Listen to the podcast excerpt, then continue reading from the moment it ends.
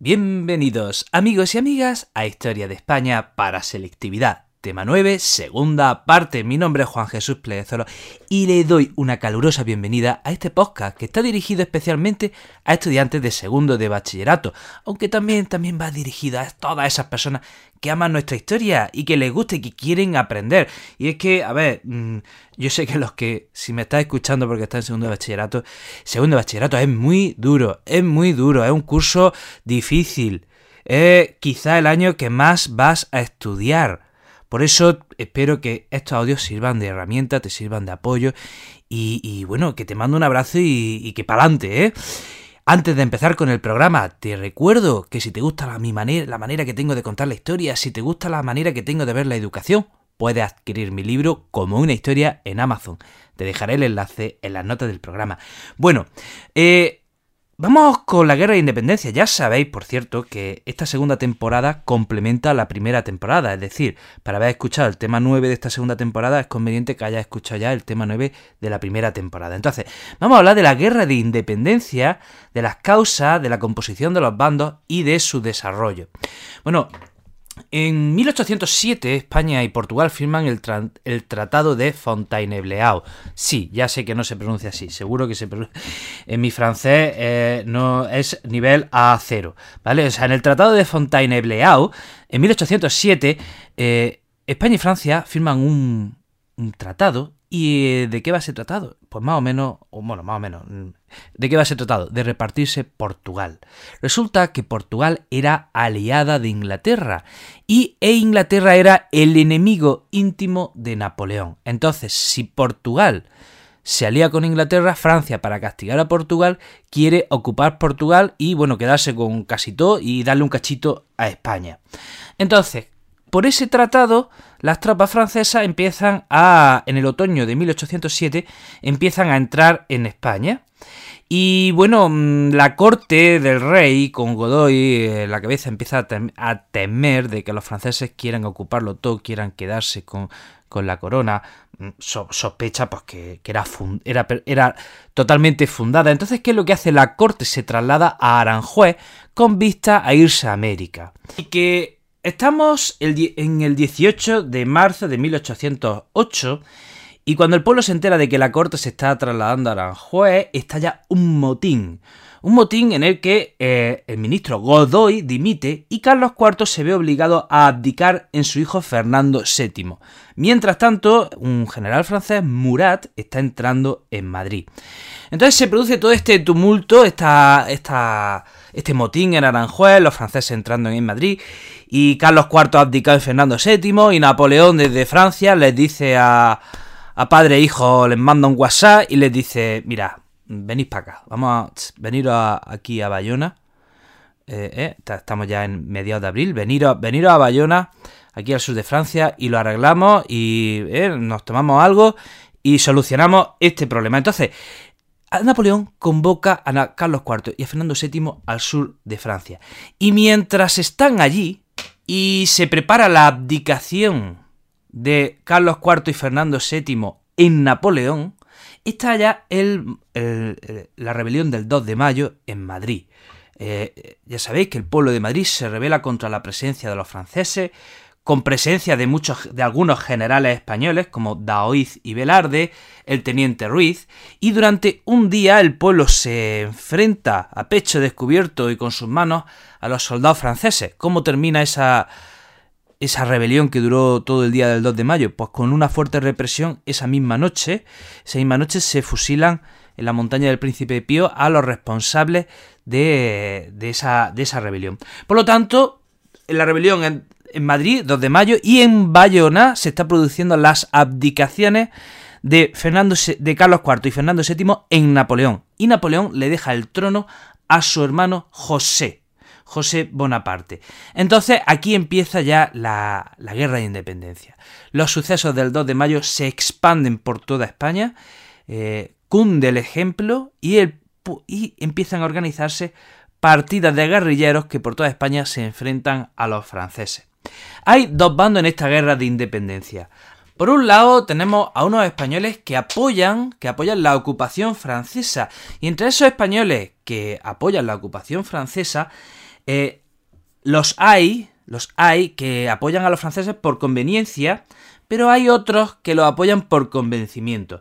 Están convencidos, están seguros esos españoles de que los franceses van a traer el bien, de que la presencia de Napoleón o del hermano de Napoleón va a hacer que el país avance. Por lo tanto, apoyan lo que Napoleón, lo que el hermano estaba trayendo para España, que es el Estatuto de Bayona. El Estatuto de Bayona era una carta otorgada, una especie de constitución a la inversa.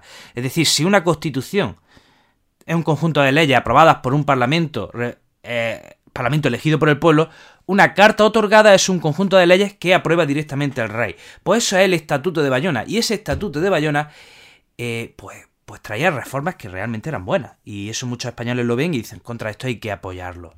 Y muy importante, muy importante, ¿cómo se llaman esos españoles que apoyan a los franceses? Se llaman afrancesados. Los españoles que apoyan a los franceses tenemos, se llaman afrancesados. Entonces tenemos en un bando el bando de los afrancesados. Y ahora en otro bando tenemos a los que luchan contra, los franceses, y estos son los patriotas. Y entre esos españoles que luchan contra los franceses, o también llamados patriotas, tenemos pues dos bandos también. Hay españoles que son que luchan contra los franceses porque son, son ilustrados, apoyan el liberalismo, quieren una España mejor, quieren reformar España, quieren acabar con el antiguo régimen, quieren acabar con el antiguo régimen, pero por ellos mismos, no que vengan los franceses.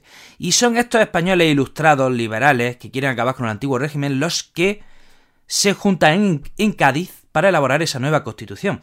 Pero es que, junto a esos españoles liberales, ilustrados, que, quieren acabar con el antiguo régimen, también hay un grupo de españoles que quieren luchan contra los franceses porque son absolutistas, quieren una vuelta al antiguo régimen, quieren que vuelva Fernando VII, pero para instaurar un régimen, eh, pues eso, un régimen del antiguo régimen, ¿no? Absolutista. Entonces, repito, tenemos dos bandos.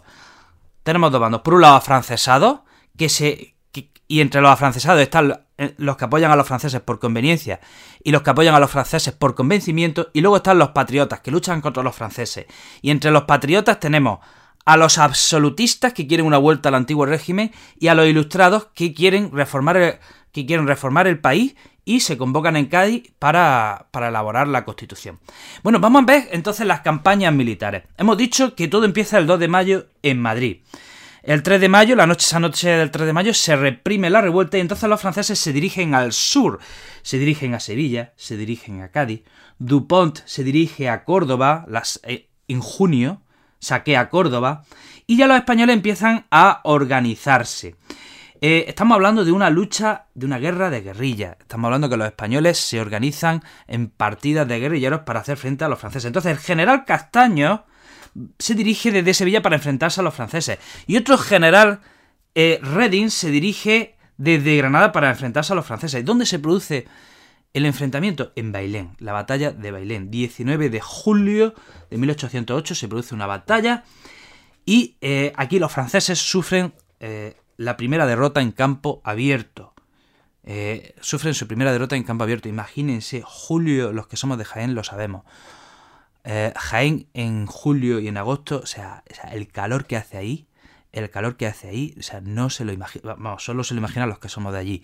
De verdad, o sea, no me extraña que perdieran los franceses porque tendría que hacer un calor de, de carajo, por no decir otra palabra. Entonces, los franceses al perder en esa batalla de Bailén, tienen que abandonar Madrid y replegarse al norte. Y aquí es cuando ya el primo de Zumosor, Napoleón, tiene que entrar en España. Napoleón, en 1809, interviene en España para poner orden, en otras palabras, para terminar con la ocupación, reprimir a los españoles y reinstaurar a su hermano José en el trono, porque su hermano también tenía, había tenido que abandonar Madrid.